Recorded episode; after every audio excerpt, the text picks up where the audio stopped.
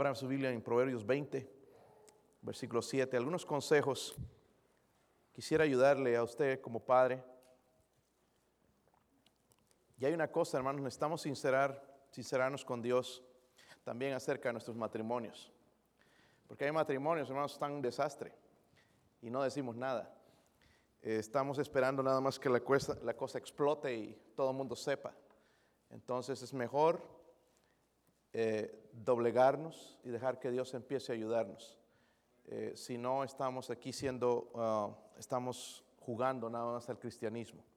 vamos a hablar, leer primeramente el versículo 7, les dije, ¿verdad? Proverbios 20, versículo 7. Dice, léanlo conmigo, hermanos. Camina en su integridad el justo. Sus hijos son dichosos después de él. La, semana pasada le hice la pregunta, yo creo que usted quiere que sus hijos sean dichosos. No quiere un hijo que termine mal. ¿Verdad? Lo más triste, hermanos, que podría pasarnos es que nuestros hijos se vayan al mundo, que terminen en la cárcel, que terminen mal, ¿verdad? Pero la Biblia nos enseña cómo entonces camina en, hermanos, necesitamos integridad. Es algo que no, no tenemos. Integridad, dicen, camina en, su integridad el justo y sus hijos son dichosos después de él. So, no puedo entonces tener los hijos que Dios espera si yo no tengo integridad. Amén. Necesitamos ser gente íntegra. Voy a dar unos consejos, vamos a orar, pedir al Señor su bendición. Padre, le alabo, Señor, por esas dos almas salvas, Señor, en esta mañana. Gloria a Dios, que usted sigue salvando personas. Señor, gracias por esta señora ayer, Dios mío. Quizás en los últimos años de su vida usted también salvó y rescató del infierno. Seguimos orando, Señor, por nuestra iglesia, Dios mío, por un fuego de Dios, por avivamiento en nuestros corazones, Señor. Oh Dios, oramos en, especialmente en esta en esta noche por nuestros hijos, Señor, que puedan ser dichosos después de nosotros, que haya avivamiento en sus vidas, en sus corazones también, que puedan seguir, Señor, el camino correcto, el mejor camino, Señor, el camino de, la salvación, el camino de Cristo. Oro, Señor, por su ayuda. Dios mío, ayúdeme a exponer su palabra con claridad, con verdad, Señor. Oh Dios mío, por favor, háblenos. Y también, Señor, quizás hay alguien que no tiene a Cristo como Salvador personal. Oro, Padre, le ruego, mi Dios, por favor, que el Espíritu Santo hable a esa persona. En el nombre de Jesucristo oramos. Amén. Pueden sentarse, hermanos. la, pasada, la semana pasada hablamos un poquito, hermanos, y eh, hablando, hablando de, porque queremos evitar de que nuestros hijos se salgan de la iglesia, se salgan de las cosas de Dios. Ya algunos están porque quieren, tienen que estar. Eh, yo creo que hay padres, hermanos, aquí que están porque tienen que estar, no están porque quieren estar. Y hay una diferencia. Entonces, ¿cómo podemos hacer para que nuestros hijos, hermanos, no, no, no se alejen de Dios, no se alejen de la iglesia? Y vimos dos cosas, primeramente, ¿se acuerdan? Necesitamos conocernos, ya se les olvidó. Miren, por qué bueno que lo voy a predicar otra vez. No lo mismo, pero voy a aumentar algunas cosas. Necesitamos conocernos. Cristo le dijo a los, a, los, a los, eh, a los fariseos, vosotros sois como sepulcros blanqueados que por, por fuera se ven bien, pero por dentro están llenos de pudrición. ¿Verdad? El Señor dijo de eso. Necesitamos conocernos, hermanos, porque somos una bola de sinvergüencitas sinvergüenzotas. ¿Verdad? Somos sinvergüenzas, hermanos. Tenemos malos pensamientos. Como les dije la semana pasada, si ustedes pudieran ver mis pensamientos, no me hablarían jamás. Pero no te quedes ahí, hermanos, porque si yo podía ver tus pensamientos, tampoco te hablaría jamás. ¿Entienden? tenemos mal corazón, necesitamos conocernos, porque como un ciego va a guiar a otro ciego. So, primeramente necesitamos qué? Conocerlos. Número dos, necesitamos convencerlos. Amén. ¿Qué es lo que los va a convencer? La verdad, la integridad. ¿okay? Cristo dice que vino a dar vida y vino a dar vida en... Necesitamos mostrarles, hermanos, y es lo que habló el predicador ayer, escoger una vida mejor. Amén. Quizás hay cosas que no son pecaminosas, pero ¿por qué no escoger lo mejor? Y lo mejor tiene que ver con Cristo. Amén. La vida mejor, la vida de calidad, tiene que ver con Dios. So necesitamos entonces, primeramente, conocernos y luego convencerlos. Ahora, siete cosas, hermanos. Voy a ir rápido con esto, pero ¿cómo tener hijos dichosos? Siete cositas rápido. Mire en Juan 7:38. Juan 7:38.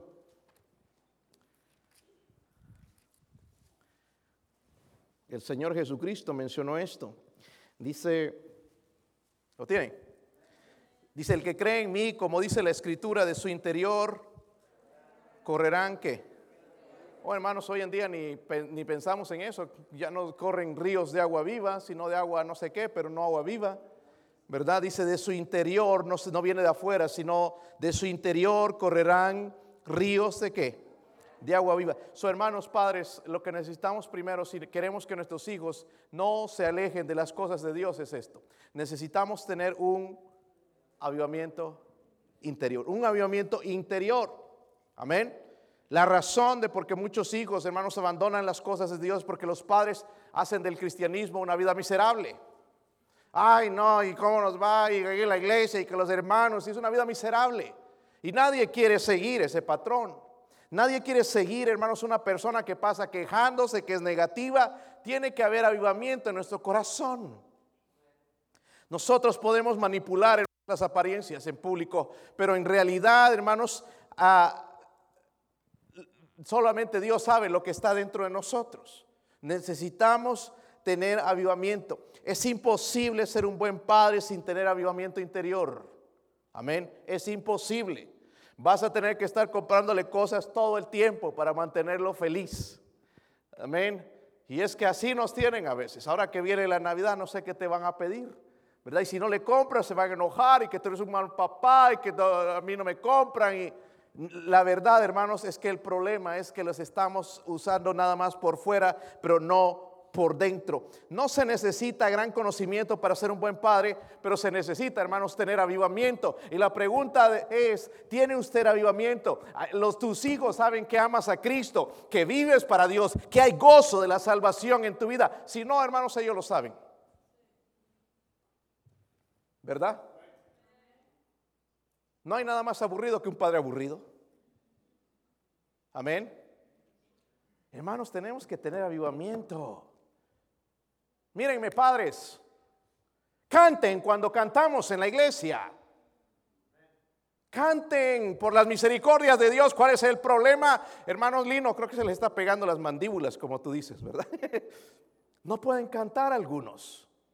Y yo no sé cuál es la excusa que tú tienes, pero la verdad, hermanos, es que podemos hacer otras cosas con nuestra boca. Podemos gritar cuando hay un partido de fútbol. Podemos gritar, hermanos, cuando estamos contentos. Pero ¿por qué no cantamos a Dios? ¿Por qué no abrimos nuestra boca para cantar?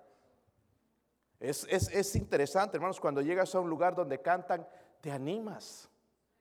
¿Sí o no? Amén.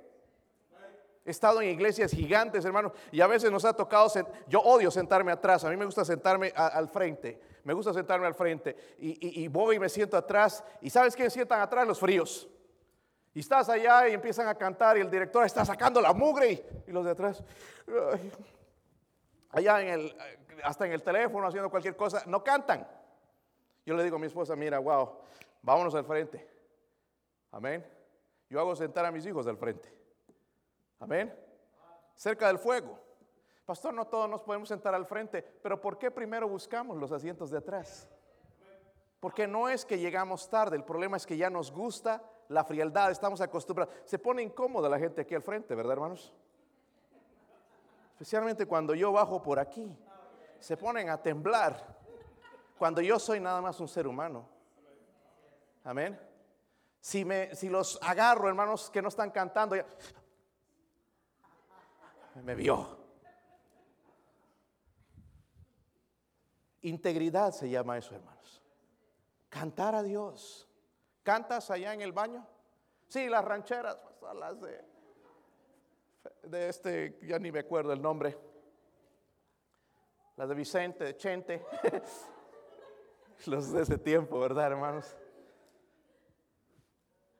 Cantamos los cánticos en la iglesia, en nuestra casa. Mi hijo Daniel se ha dado por cantar todo el tiempo, hermanos. Y se salen su favorita, hermanos, el repertorio está en el número uno, ¿verdad? El puesto número uno de los cánticos. Oh, McDonald's, have a farm.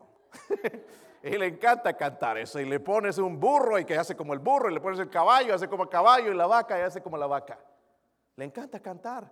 Y ya le han enseñado canciones, cánticos de, la iglesia, también le encanta cantar. Hay un CD que ya se lo conoce casi todo y lo canta eh, cuando él escucha esa música. Hermanos, si él va a crecer, si no nos ve cantar a nosotros como padre, va a ser igual aburrido. No va a cantar, van a ir a la iglesia, nada más va a mover la boca así. Cantar, avivamiento. Pero el avivamiento, hermanos, no va a venir si nosotros no tenemos tiempo con Dios más temprano. Yo estaba en mi devocional el otro día en Salmo 33, quiero que vaya para allá, lo compartí con los hermanos ayer. Ayer antes de salir, hermanos, nos pusimos a orar por 30 minutos. Y gracias a Dios, hermanos, que Dios nos dio lo que nos dio. Fue un día tremendo, cómo Dios se movió. A pesar de la lluvia, amén. Estaba lluvioso, hermanos, no daba ganas de ir. Honestamente, ya me estaba mirando, o quizás yo también pensando, ¿por qué no lo cancelamos? Pero qué bueno que no lo cancelamos. ¿Verdad, hermanos? No debemos dejarnos guiar, hermanos, nosotros por el tiempo, por el pronóstico, debemos dejarnos guiar por el Espíritu Santo. Pero me gusta, hermanos, cuando yo miraba en el Salmo 33, miren el, capítulo 33, versículo 1, ¿lo tienen? ¿Qué dice ahí? No, no, no se vayan tan rápido, hermanos, porque se, les va el alegraos, por eso no se alegran.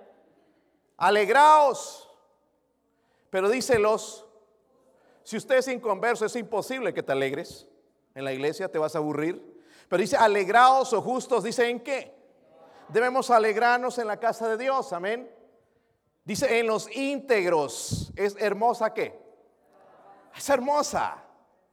No te estás quejando de que no es mi cántico favorito, no, que este no me lo conozco. Es hermosa, dice la alabanza. ¿En quiénes? En los, en los que tienen avivamiento. Amén. Hermanos, si queremos, hermanos, que nuestros hijos no se alejen de las cosas de Dios, entonces tenemos que tener un avivamiento interior. Amén. Comienza en la mañana cantando a Dios. No tienes que ver 10 capítulos, hermano, algo de la palabra de Dios. Señor, hábleme a mí. Mire eso ahí en las escrituras, Señor. El que cree en mí, dice como dice la escritura, de su interior correrán ríos de agua viva. Señor, haga eso real en mi vida. Que mis hijos vean eso, que otra gente vea eso. A propósito, yo sé, algunos no tienen hijos. Pero también este método, hermanos, va a funcionar en tu vida. Porque si tú no tienes hijos y no tienes avivamiento, déjame decirte honestamente, no es un cristiano que yo quisiera seguir. Amén. Eh, amén, hermanos. Yo no quiero seguir a un cristiano mediocre, un cristiano que no ora, un cristiano que no gana almas, un cristiano, hermanos, que, que no tiene fuego de Dios, que no puede hablar de Cristo. Otros, no es un cristiano, hermanos, al que queremos seguir. Queremos seguir a alguien que está contento, que está gozoso, alguien que Cristo es real en su vida. A esa persona queremos seguir, ¿sí o no? Es como hermanos en los deportes. Tú no quieres ir a aprender a jugar fútbol, soccer lo llaman aquí en los Estados Unidos, con alguien que no sabe. Quieres que te enseñe a alguien que sepa jugar, ¿verdad? No alguien que patea, la pelota se lo va para allá, ¿verdad? No queremos esa persona. Hermanos, en el cristianismo queremos una persona que siga a Jesús. Amén. Que ame a Jesús. Como les dije la semana pasada, hombres, no se avergüencen de Jesucristo. El hombre verdadero no es el que tiene tres pelos en el pecho. Ahí saliendo los tres pelitos, tristes pelitos. ¿Verdad? Ese no es. O el musculoso que va al gimnasio y, wow, una aparecen globos. Ese no es el verdadero hombre. O el que se agarra trompadas y golpea a otros hombres. Ese no es un hombre de verdad. El hombre de verdad es el que no se avergüenza de Cristo. Amén. Que no se avergüenza de su Dios. Ese es el hombre de verdad. Amén. No se avergüenza, hermano, si usted tiene una Biblia ahí, te encuentran los amigos. Ay, ¿qué van a pensar? He visto tantos de esos que se guardan la Biblia, no saben ni dónde esconderla. Por eso hay mucha gente, hermanos, que viene a la iglesia sin Biblia y traen el teléfono. Amén. Agarren su Biblia, hermanos. ¿Cuántos tienen Biblia? Si no tiene foro su Biblia, ¿qué dice ahí? ¿Qué dice ahí al frente? ¿Y tu teléfono es santo? Esta es santa Biblia. Amén. No tu teléfono, Esto es Santa Biblia.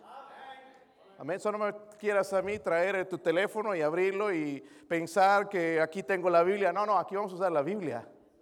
Si no tienes, te regalamos una, te compramos una, pero trae la Biblia. Amén. Triste, hermanos, que padres no traen la Biblia a la iglesia. Amén. ¿Cómo quieres que tus hijos permanezcan en las cosas de Dios si tú mismo no traes la iglesia? Digo, la, la Biblia a la iglesia. Número dos. Miren 1 Timoteo 4. 1 Timoteo 4.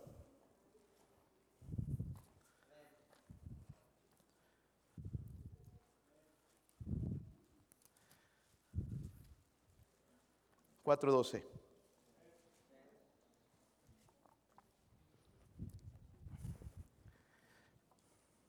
¿Lo tienen? Entonces, padres, necesitamos primero tener que un avivamiento. Ahora, ¿irá eso para ustedes, madres? También, ¿verdad? Porque si llega ya el pobre esposo, ya lo agarras a garrotazos, quejas desde entrada, mejor es tener avivamiento en el corazón.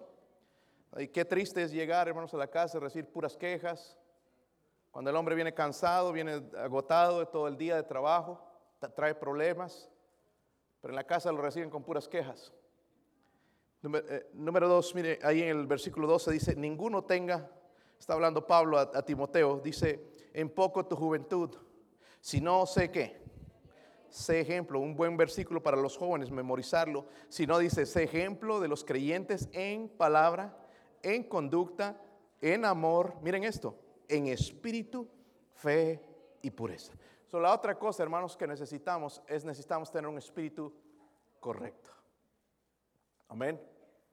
¿Cuántos son como un fósforo que se encienden cuando se enojan? Miren los sinceros, porque los otros no. Son santidad, la papa y el mama. nunca, nunca se enojan. ¿Saben que cuando nos enojamos, hermanos, hacemos tonteras a veces? Le podemos llamar a nuestro hijo, qué burro eres. Qué mula eres, hijo. Y no en esas palabras, hermanos, pero lo podemos hacer sentir mal. Y lo tratamos y lo humillamos porque tenemos el espíritu incorrecto. Y es lo que nosotros, hermanos, tenemos. Y, como digo, hermanos, esto no es solo para los padres, sino también en tu trabajo. Tú tienes que tener el espíritu correcto. Porque viene alguien que te dice una cosa, ya te enojas.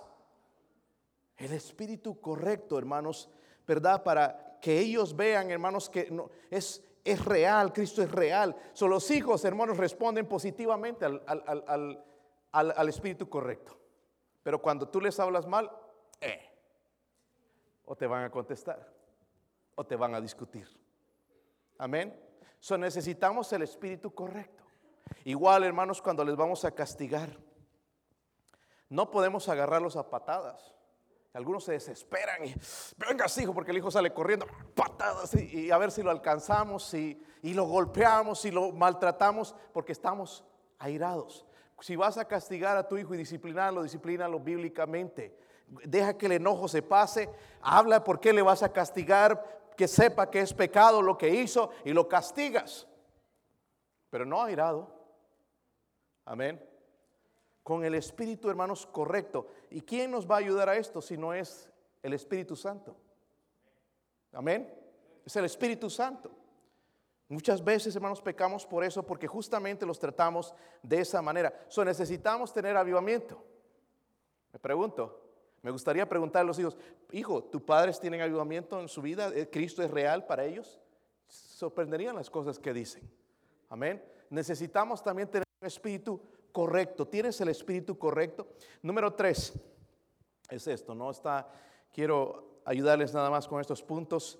Necesitamos escuchar sus... Ay, no, pero son cosas, son jovencitos que saben. Sí, sus opiniones son valiosas. Hermano, si no, tu hijo no se va a acercar a ti a buscar eh, opinión. Porque él va a probar las aguas, a ver si es un lugar donde él se puede acercar o no. Pero si no, no, entonces él va a saber que no, ahí no donde sus opiniones no valen. Hermanos, sus opiniones a veces pueden ser el consejo de Dios también. Ay, es un niño pequeño. Un niño pequeño puede enseñarnos a nosotros. Amén. Eso no, no, no, no, no, escúchalo, no te pegues en ese teléfono, en esos juegos o en ese televisor cuando quiere hablar. Escucha, apaga lo que estás haciendo y escucha lo que está diciendo ese niño, esa niña o ese joven. Lo que está, hay que escucharles, escuchar su opinión. ¿Cuántos irán a sus padres, hermanos, si van y los encuentran ocupados, entonces se van a pedir consejo a otro lado? Y después nos enojamos con sus decisiones. Pero el problema, hermanos, es que no lo sabemos escuchar. Número cuatro, les dije va a ser rápido. Espero que le ayude. Primero, avivamiento. Necesitamos también, hermanos, tener un espíritu correcto. Para eso el Espíritu Santo nos va a ayudar. Si no tenemos tiempo con Dios, olvídese que vamos a reaccionar feo todo el tiempo. Pero también tenemos que escuchar sus opiniones. Número cuatro, necesitamos alimentar su alma. Eh, jóvenes, ¿recibieron alimento de sus padres esta mañana? Uy, medio hambrientos se vinieron, ¿verdad? se llenaron de pavo aquí, ya sus hijos están... O si comieron jamón, oink, oink, oink. Pero espiritualmente no tienen... ¿A quién vas a culpar, papá? ¿A tu pastor? ¿Seré yo el culpable de la miseria espiritual de sus hijos? Yo tengo que velar por los míos. Amén. Tengo que velar por la iglesia. Pero le estoy enseñando algo que usted debe hacer, debe alimentar su alma. Ay, pastor, ¿y cómo lo alimento? Pues ¿cómo lo vas a alimentar si tú no te alimentas de la palabra de Dios? Este es el alimento. Que Dios te habla a ti, entonces comparte, comparte con tus hijos. Algo que estoy haciendo con ellos es, porque hermanos hay que repetirles, tienen que repetir a sus hijos que lean la Biblia. ¿Sí? Pensé que era el único. Ya lo están agarrado, gracias a Dios. Pero ahora entonces, no quiero que caigan en la rutina que hemos caído muchos, de nada más leer, sino les pregunto, ¿cómo Dios te habló? ¿Qué hizo Dios? ¿Cómo Dios te habló a través de ese pasaje? Porque ellos nada más tienen que leer un capítulo antes de salir a la escuela. Un capítulo, no es más. ¿Cuánto le lleva eso, hermanos? Sí, un capítulo. Un promedio de unos tres minutos, cuatro minutos, cinco minutos, ¿verdad? Si lo lees bien. Si meditas en Él, te va a llevar unos 10 minutos. Algo. Amén.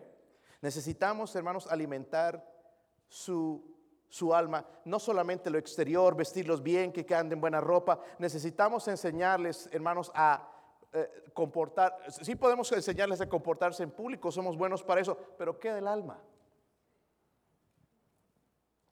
Hay hijos que parecen que como momias se quedan. Pero cuando están con otros son mis sinvergüenzas. Porque estamos nada más haciendo, compórtate en la iglesia, compórtate, pero ¿qué del alma?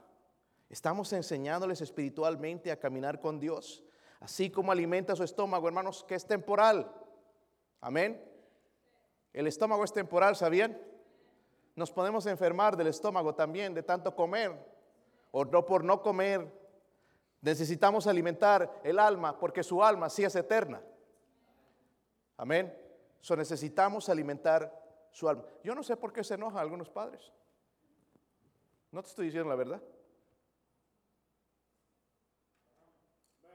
Después estamos llorando, pastores, que mi hijo ya no quiere venir a la iglesia. ¿Será culpa mía entonces?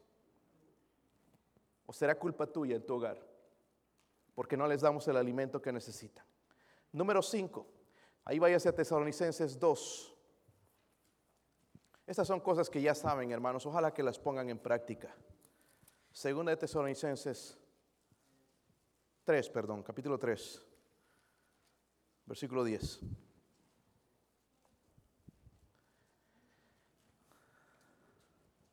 ¿Están ahí? No se enojen conmigo, hermano, está en la Biblia. Dice, porque también cuando estábamos con vosotros, os ordenábamos esto si alguno no quiere, ¿no quiere qué? Esa palabra es media fea. Si alguno no quiere, tampoco qué. cierren la cocina, hermanos. Si alguno no, tiene, no, no quiere, dice, trabajar, tampoco qué. Ahora está esta mentalidad socialista pensando, hermanos, que el, los que tienen tienen que dar a los que no tienen. Eso no es bíblico. ¿Sabe que hay mucha gente floja que no quiere trabajar? Usted saca la mugre trabajando 10, 12 horas, se rompe el lomo para ir a darle a aquellos sinvergüenzas que no quieren trabajar. Yo no estoy de acuerdo en esto de estampillas, hermanos, esto del gobierno. Es nada más crear holgazanes en nuestra sociedad. está callado aquí. Wow. Yo pensé que eso no pasaba aquí. Es que no hay trabajo. Sí hay trabajo. Hay mucho trabajo. Amén. El problema, ¿sabe cuál es esto, hermanos? Porque necesitamos enseñarles a qué. El problema es que no nos enseñaron a nosotros. Entonces, ¿cómo les vamos a enseñar a trabajar a, nosotros, a, nuestros hijos? Ay, es que así nacieron flojos. No, flojo es uno de naturaleza. ¿Sí o no?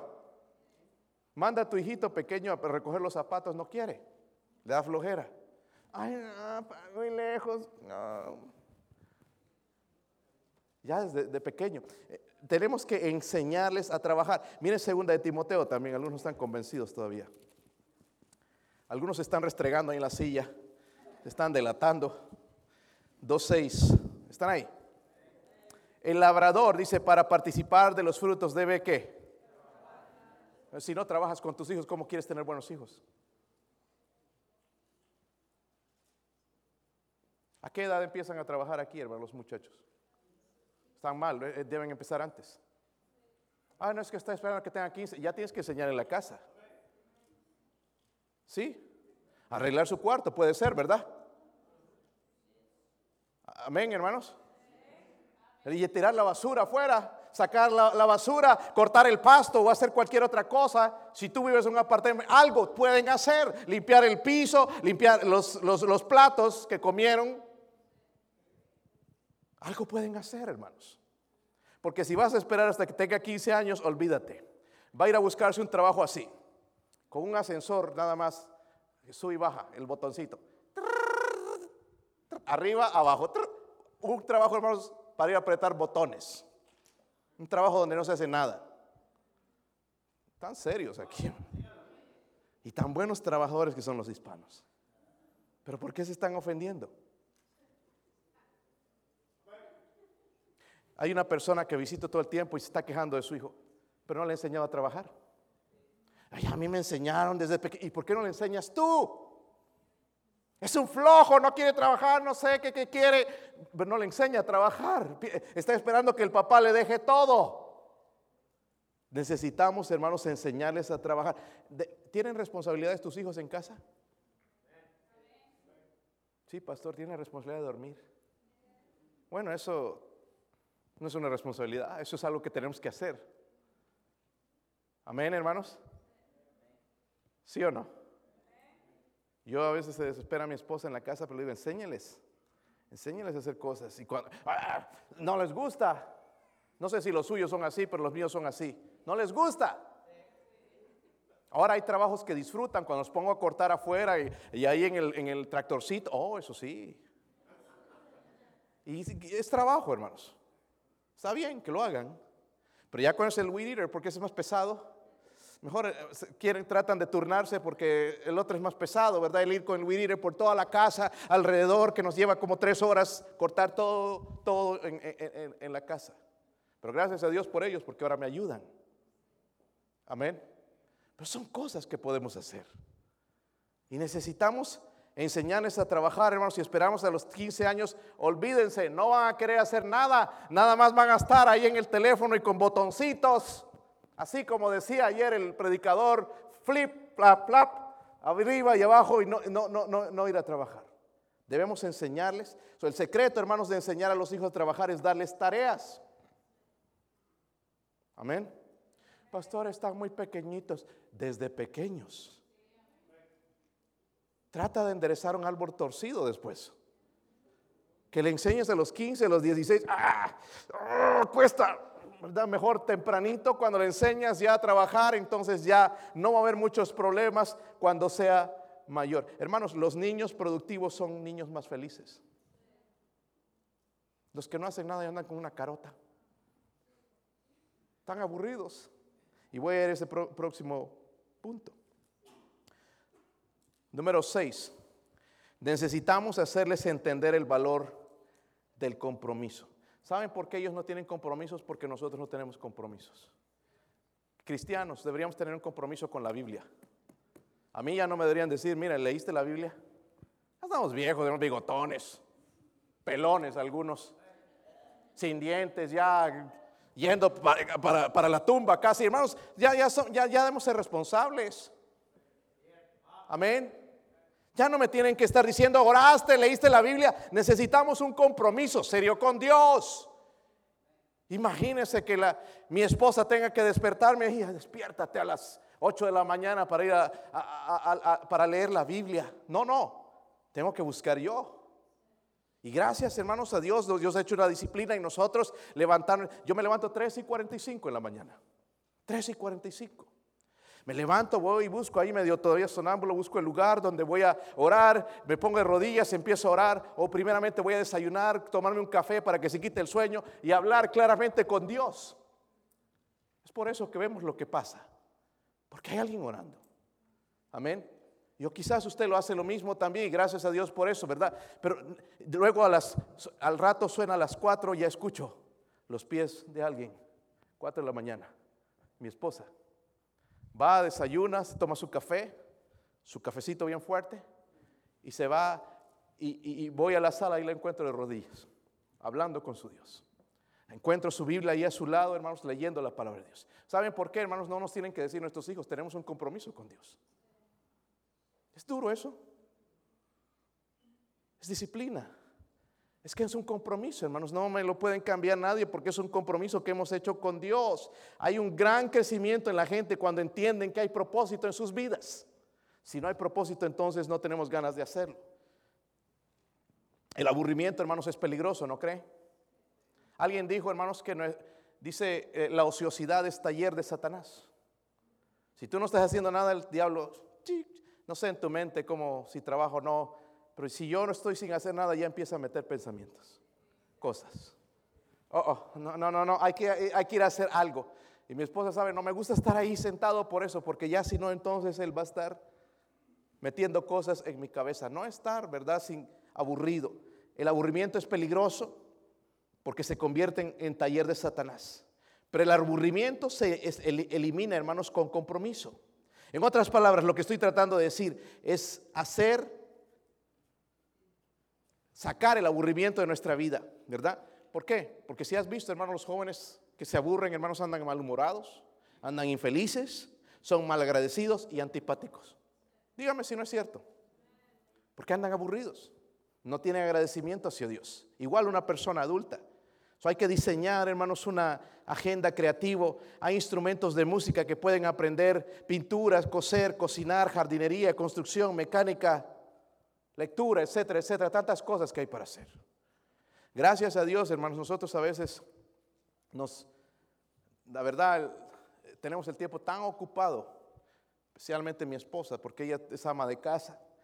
Ella no va a un trabajo secular, pero viene aquí un ratito también a cumplir con su trabajo en la iglesia. Está todo el día ocupado desde la mañanita, ya desde que termina ya su devocional, a alistar a los niños, preparar sus loncheras, que vayan a la, a la escuela después quedarse con Daniel, cuidar de él, después regresan, hermanos, ellos tienen clases, tienen, tienen tienen clases de guitarra, tienen clases de piano, tienen otras clases, tienen, tienen tantas cosas, no tienen tiempo para estar pensando nada. Ellos no se aburren. Amén. Mis hijos tienen prohibidos durante la semana. No haga esto con sus hijos porque me van a odiar. Ellos saben, hermanos, saben que no estoy mintiendo, ellos no pueden tocar los electronic devices during the week. No pueden tocar esto, ellos saben. Saben. Ya es regla y no se quejan. Ya llega el viernes nada más, entonces ya corriendo van, agarran mi teléfono o mi iPad y empiezan a, a buscar sus cosas, ya tienen el permiso. Y por cierto tiempo. Pero es un tiempito que les queda. El sábado estamos aquí, hermanos, en la mañana, ¿verdad? Estamos, eh, ya mi hijo mayor va con nosotros a, testificar. Terminamos, hermanos, ya vamos a la casa un rato, prepararnos entonces, eh, ver un poquito, quizás algún show de televisión. Y ya no, nos, nos acostamos ya el domingo otra vez, un día ocupadísimo, ya no hay tiempo para hacer nada. Pero es bueno, porque así tenemos nuestra mente ocupada.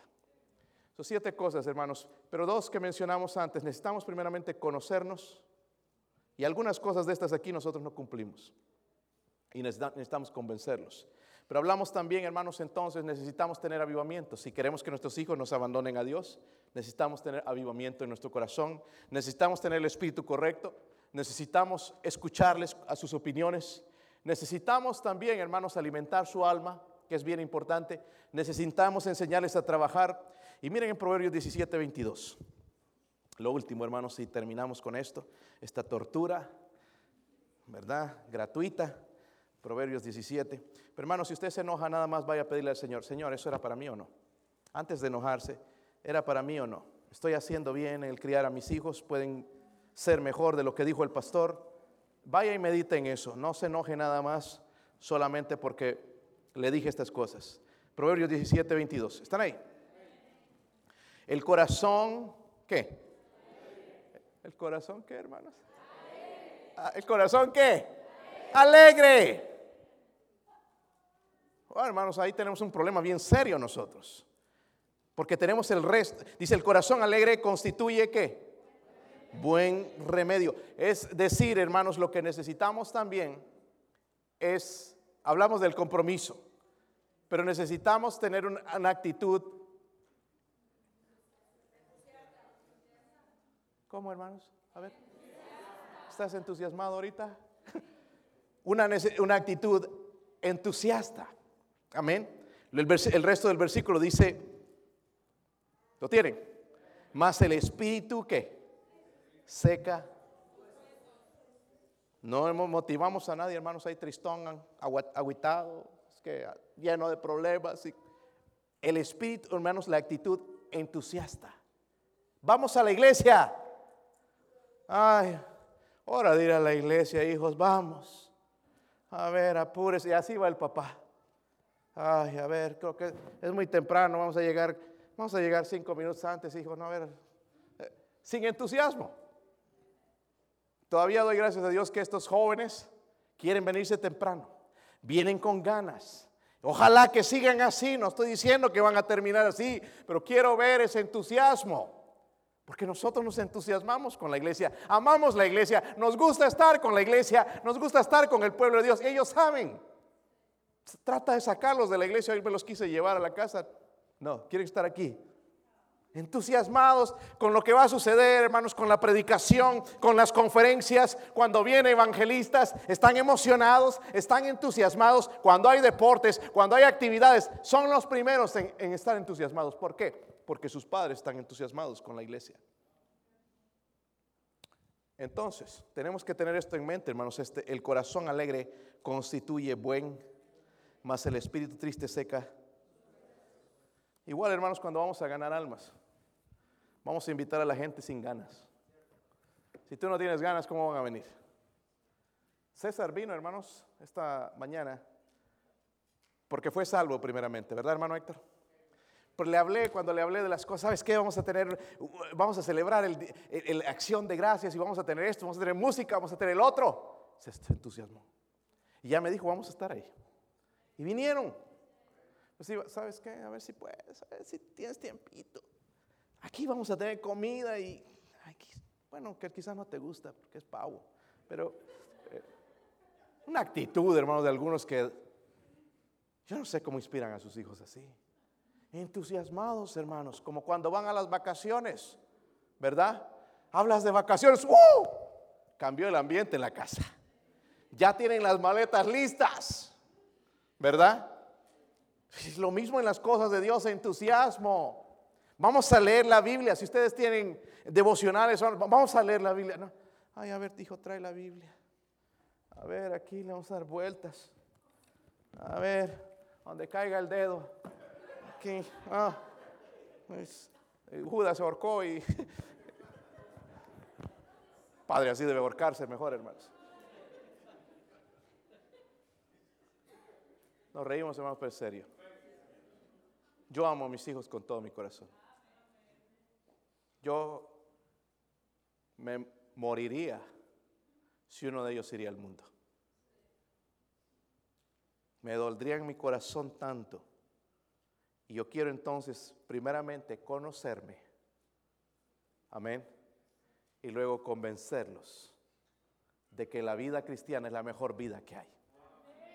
¿Están convencidos de eso, hermanos? La, vida cristiana es la mejor vida que existe. Amén. ¿Cómo nos gozamos ayer, verdad? Con los jóvenes.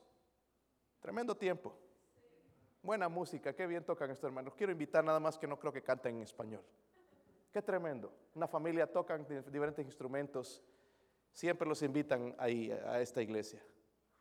¿Cómo tocan los instrumentos? ¿Cómo cantan? ¿Escucharon eso cantar a capela? Sin instrumentos, hermanos, pero parecía que había instrumentos. Así va a ser en el cielo. No va a haber baterías y guitarras eléctricas y tocando Pedro allá la guitarra. no. no va a haber eso, hermanos. Puras voces. Qué lindo se escuchaba, ¿verdad? ¿Cómo tocaba nuestro corazón? ¿Cómo preparaba ya para la predicación? Y vino, predicó y tremendo mensaje, dos personas salvas gozándonos con eso ahí también. Después la comida, los juegos. Qué bendición. La vida cristiana es la mejor vida que hay. Pastor, pero pasamos por problemas. Sí, pero tenemos un compañero, a Jesús con nosotros. Él es nuestro Dios, el Todopoderoso. Cuando pasamos, hermanos, ahí por esos momentos, Él está con nosotros. Él nos levanta, Él nos ayuda, Él es nuestro refugio, es nuestra torre fuerte. Acudimos a Él y Él nos levanta.